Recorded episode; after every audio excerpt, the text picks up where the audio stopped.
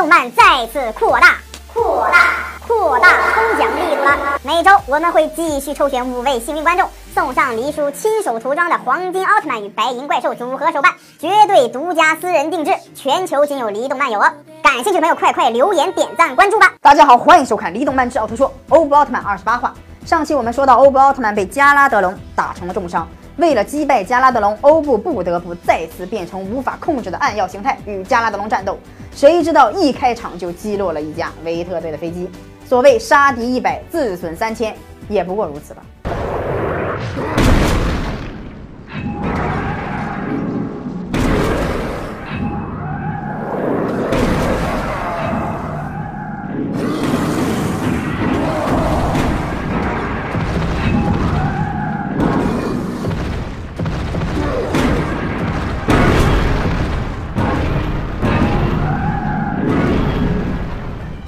又开始了暴力拆卸，一下把加拉德隆的辫子给拽掉了。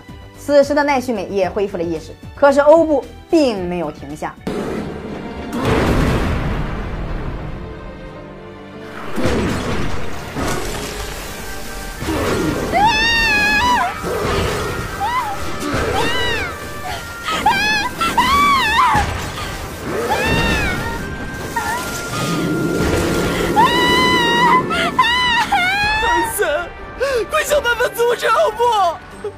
没有办法，我根本就无能为力。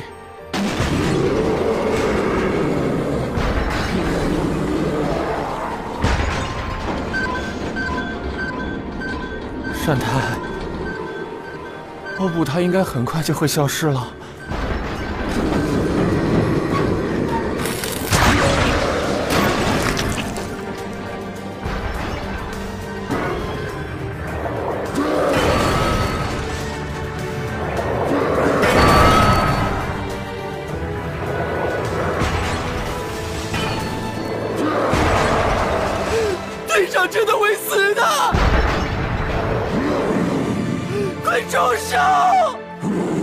欧布的硬直，加拉德隆趁机反击，结果却被欧布炸碎，零件散落了一地，其中也包括奈绪美。欧布再次因无法操控力量伤害到人类。奈绪美，你可不能死啊！坚持住！你这样，我该怎么向姐姐姐夫交代呀？奈绪美。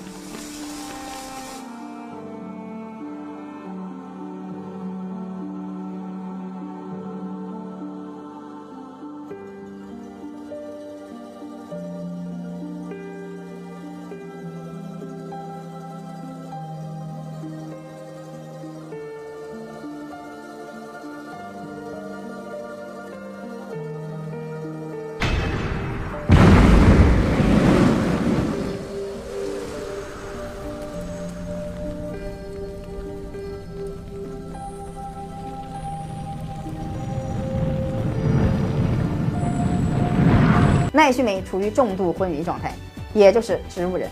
科学是创造不出和平的，它只能创造出失控的怪物而已。所以说，也许重塑这个世界才是对的。看来互相夺取生命的生态系统，真的是个错误。如果用理性去思考这个问题的话，也许是这样没错。但是机器能测量体温，却测量不出情感啊。人与人之间，人与人能产生情感上强烈的共鸣，你知道为什么吗？是因为人类有心吗？没错，因为我们有心，所以大自然不是在互相争斗，而是在互相扶持。不断增加的斑马会让草原消失，所以才有吃斑马的狮子的存在。狮子死后化作尘土回归大地，大地又能重新长出草。斑马又吃了这些草，才能得以成长。这一切绝不是争斗。地球的生存，并不是依靠分裂，而是互相协助，最终融合成一个巨大的生命体。整个星球就是一个生命，所以阿森，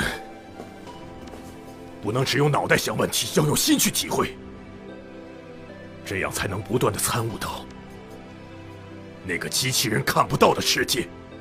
大家感受到了吗？我们要用心去感受这个世界，一切都是有因果。这个世界的真理也是人生的哲学。之前坠机的飞行员也平安无事，正是因为小周先生研制的弹簧保住了飞行员的性命。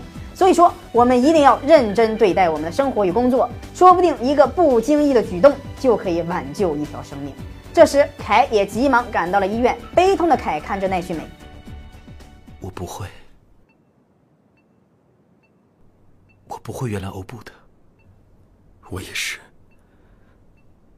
亏我还相信他是我们的同伴。这和科学一样，拥有强大力量的同时，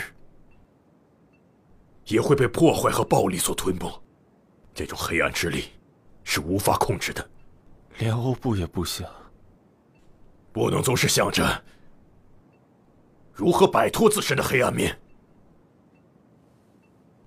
而是要拥抱黑暗，让自身的光芒去照亮黑暗。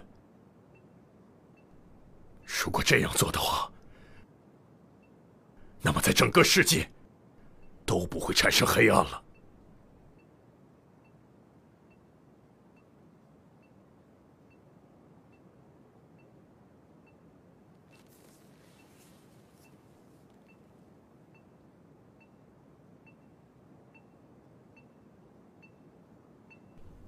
洪凯，这醒的也太快了，略带狗血，但是意义深刻。醒了就是好事嘛。凯因为悔恨再次离开了奈绪美，为了拥抱黑暗，凯捡回了贝利亚的卡牌。凯真的可以获得那种强大的力量吗？暗耀形态真的是可以被控制的吗？请收看下一期《离动漫之奥特说》，奥特曼被人类误解，只能独自躲起来。奥特曼实在是太可怜了。如果大家喜欢我们的节目的话，可以将离动漫的视频发送给朋友或者自己的群里讨论哦。如果讨论出了什么问题，可以及时回馈给我们，可能会有精美的礼品赠送哦。